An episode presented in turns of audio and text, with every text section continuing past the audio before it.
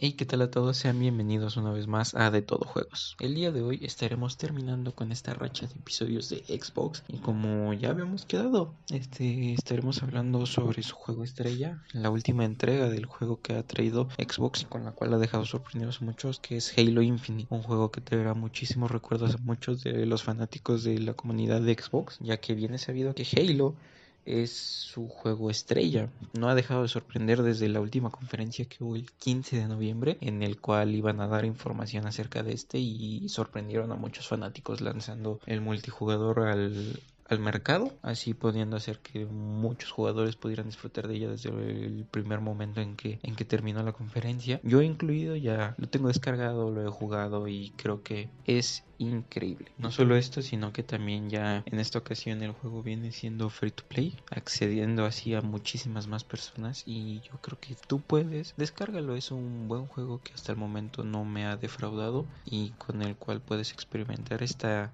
experiencia de un Halo si no has jugado ninguno anteriormente. Sin embargo, no toda la comunidad ha estado contenta con él, han encontrado algunos bugs, fallos o algo por el estilo, pero creo que han sido mínimos y no han afectado tanto la jugabilidad de las personas. Así que pues será de esperar a ver si siguen corrigiendo estos pequeños errores y a esperar al 8 de diciembre que ya está próximo a, llegar, en el cual iban a liberar la campaña, que es lo que toda la comunidad está esperando para poder continuar con la historia del jefe maestro. Así que esperemos que todo salga bien en esta ocasión para Halo y también con el anuncio de su serie de televisión que sorprendió bastante, ya se venía rumoreando que iba a salir y por fin en esa conferencia en la que liberaron el multijugador también se mostró el primer tráiler de esa serie de televisión que tendrá. Así que yo creo que se vienen cosas muy buenas para Xbox independientemente del juego. Como ya les había mencionado en los episodios anteriores Xbox no ha bajado la calidad. En cambio de eso eh, sigue subiéndola. Así que para toda la comunidad de Xbox me alegro mucho y esperemos que Microsoft siga consintiéndonos de esta forma. Así concluimos esta, esta emisión y estos capítulos de Xbox. Espero que hayan disfrutado espero que hayan tomado estas recomendaciones y, y pues a jugar